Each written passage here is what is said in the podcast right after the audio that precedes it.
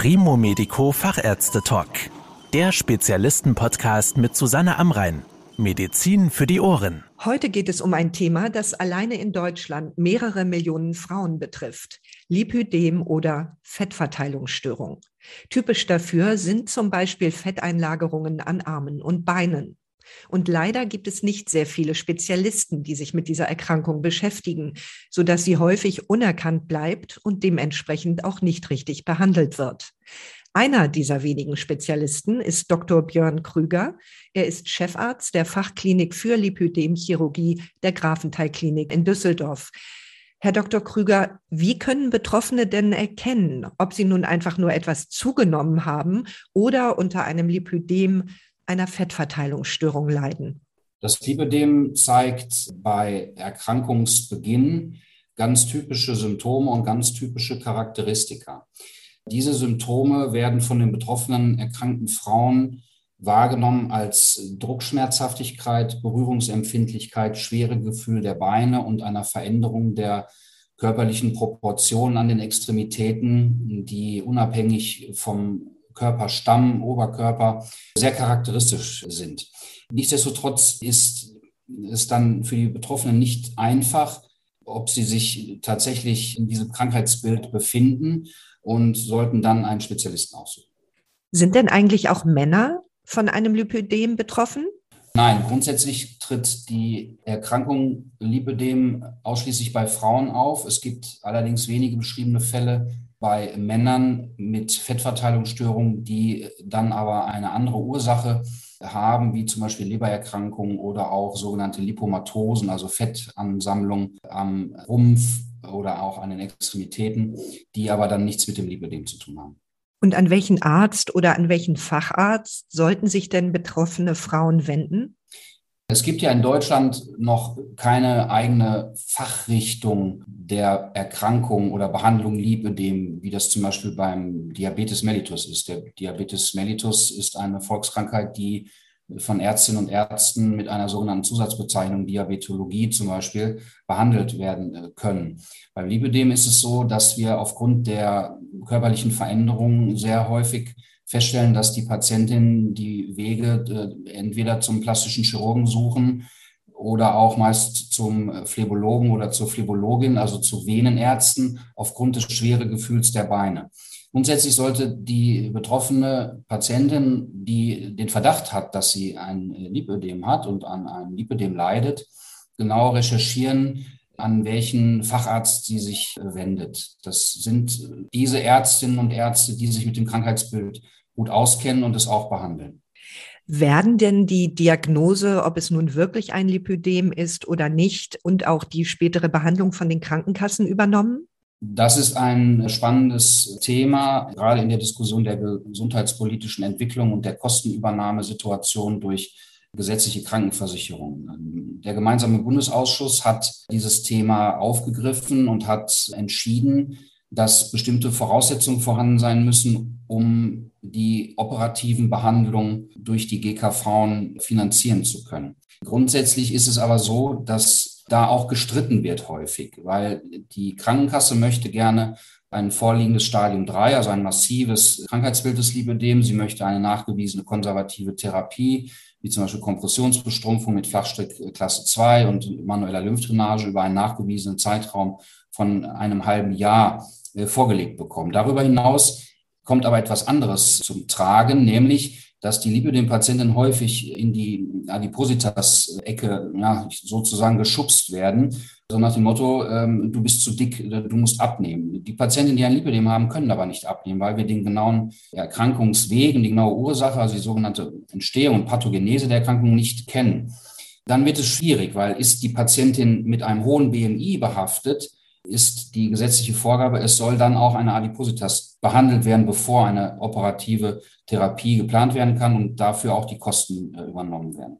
Warum ist es denn so, dass bei einem Lipödem anders als bei, ich nenne es mal normales Übergewicht, warum helfen dort keine Diäten oder mehr Bewegung, was ja sonst die klassischen Ansätze sind? Das wissen wir nicht genau. Es ist sehr komplex und auch eben eine typische Situation, wenn wir unterscheiden müssen zwischen einem normalen Übergewicht, einer Adipositas und einem Lipödem. Beide Erkrankungen haben ähnliche Charakteristika, aber unterscheiden sich doch in ihrer Entstehung und in ihrem Verlauf grundsätzlich voneinander.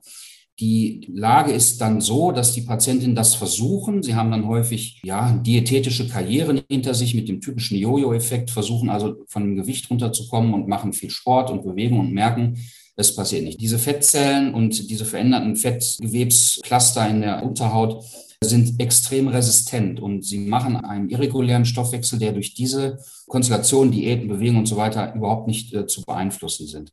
Wie können Sie denn dann Patientinnen mit Lipödem überhaupt helfen? Es gibt Behandlungspfade und auch Formulierungen in Leitlinien, wie man ein Lipödem behandelt. Das ist auf der einen Seite die konservative Therapie, die mittels Kompression und Lymphdrainage kommt und auf der anderen Seite die operative Therapie. Die operative Therapie beinhaltet die Liposuktion, also die Entfernung des Unterhautfettgewebes mittels Kanülen und häufig auch in einem mehrschrittigen Verfahren bei ausgeprägten Befunden. Dass die operative Therapie effektiv ist, das sehen wir. Darüber hinaus ist es aber so, und das ist der Behandlungsweg in unserer Klinik, dass wir gerade diese Konstellation konservative und operative Therapie ergänzen durch eine interdisziplinäre Therapie, mit der wir den Patientinnen mit Hilfe von Internisten Kolleginnen und Kollegen aus der Endokrinologie helfen können, indem wir nämlich gerade diese Stoffwechselsituation genau untersuchen und entsprechend therapieren können. Sie hatten ja vorhin auch schon das Stichwort Adipositas genannt. Wenn nun mehrere Erkrankungen zusammenkommen, also Übergewicht, Stoffwechselstörungen, ein Lipödem, gibt es da eine Reihenfolge? Was muss denn da überhaupt zuerst behandelt werden, damit das alles einen Effekt hat? Es gibt keine klare Reihenfolge in diesen Behandlungswegen. Diese sind auch in Deutschland noch überhaupt noch nicht verankert. Es kommt also sehr viel Arbeit auf uns zu.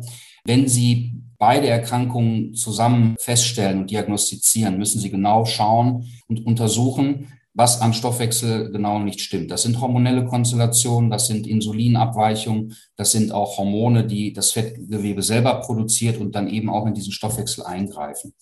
Dennoch ist es aber so, dass Sie beides parallel behandeln sollten und müssen. Sie können das Lipödem bei einem Übergewicht mit Lipödem nicht ignorieren. Sie müssen das Lipödem schon auch angehen, eventuell auch operativ angehen und das unbedingt. Die Patientinnen haben Schmerzen und die Patientinnen leiden unter diesen Veränderungen. Und wenn dann noch zusätzlich das Übergewicht da ist, müssen sie definitiv beides behandeln. Das tun wir hier in unserer Klinik. Sie haben ja eben schon die Möglichkeit der Liposuktion angesprochen. Worauf sollten denn Patientinnen achten, die eine Fettabsaugung wünschen? Ist das grundsätzlich zum Beispiel in jeder Klinik möglich? Nein, das ist nicht in jeder Klinik möglich. Es müssen bestimmte Voraussetzungen gegeben sein, die Kolleginnen und Kollegen auf ärztlicher Ebene dazu berechtigt und befähigt, vor allem Liposuktion beim Lipödem durchzuführen. Das ist vom gemeinsamen Bundesausschuss ganz klar vorgegeben. Nichtsdestotrotz ist es allerdings so, dass die Liposuktion schon in die Hand eines plastischen Chirurgen gehört, da wir Fachärzte für plastische und ästhetische Chirurgie dies in unserer Facharztausbildung verankert haben. Es ist aber so, dass diese Situation in Deutschland nicht klar geregelt ist. Operativ tätige Kolleginnen und Kollegen im Bereich der Dermatologie oder auch der Phlebologie befassen sich mit dem Thema und führen auch operative Behandlungen durch. Das ist nicht immer bedenklich, aber die Patientinnen sollten sich den Arzt ihres Vertrauens als Facharzt und Spezialist aussuchen und sollten schauen, ist diese Behandlung in dieser Einrichtung ein Schwerpunkt oder ist es ein Teil, der durchgeführt wird und wie viele Eingriffe zum Beispiel werden im Jahr oder im Monat bei der Thematik Lipödem gemacht. Gibt es denn bei der Liposuktion ein Verfahren, das sich durchgesetzt hat, zum Beispiel weil es besonders erfolgreich oder schonend ist? Zum jetzigen Zeitpunkt des technisch-chirurgischen Entwicklungsstandes der Lipidem-Chirurgie ist zu sagen, dass wir sehr sichere Verfahren haben, auch sehr schonende Verfahren. Dabei bilden sich zwei Verfahren deutlich heraus. Das ist einmal die sogenannte vibrationsassistierte Liposuktion, bei der man mit vibrierenden Kanülen und einer gewissen Flüssigkeitsmenge das Fett herauslöst. Der andere Weg ist die sogenannte Wasserstrahlassistierte Liposuktion, abgekürzt WAL, bei der während des Absaugvorganges die Kanüle nicht vibriert, sondern die relativ sanfte Kraft des Wasserstrahls nutzt, um das Fettgewebe aus den Bindegewebsverbänden im Unterhautgewebe zu entfernen. Also diese beiden Verfahren würde ich nennen. Beide werden durchgeführt. Es ist so ein bisschen auch Sache des Operateurs und liegt auch etwas in der Erfahrung des Operateurs, welches Verfahren er bevorzugt. Man kann nicht das eine oder andere Verfahren da deutlich hervorheben. Beide Verfahren haben ihren Stellenwert und sollten auch immer am individuellen Befund und des Stadiums des Lipödems angeglichen werden. Gibt es denn Risiken bei dieser Fettabsaugung? Risiken gibt es bei jeder Operation. Ob wirklich daraus eine Komplikation wird, ist eine andere Sache. Die ja, recht moderne Lipödemchirurgie ist sehr, sehr komplikationsarm. Grundsätzlich bestehen aber immer theoretisch Risiken, wie zum Beispiel Wundheilungsstörungen, Narbenbildung, Infektionen. Insgesamt ist das sehr, sehr selten. Und wie geht es denn danach für die betroffenen Frauen weiter? Gibt es eine Form von Nachsorge? Gibt es Kontrolluntersuchungen oder vielleicht sogar Schulungen?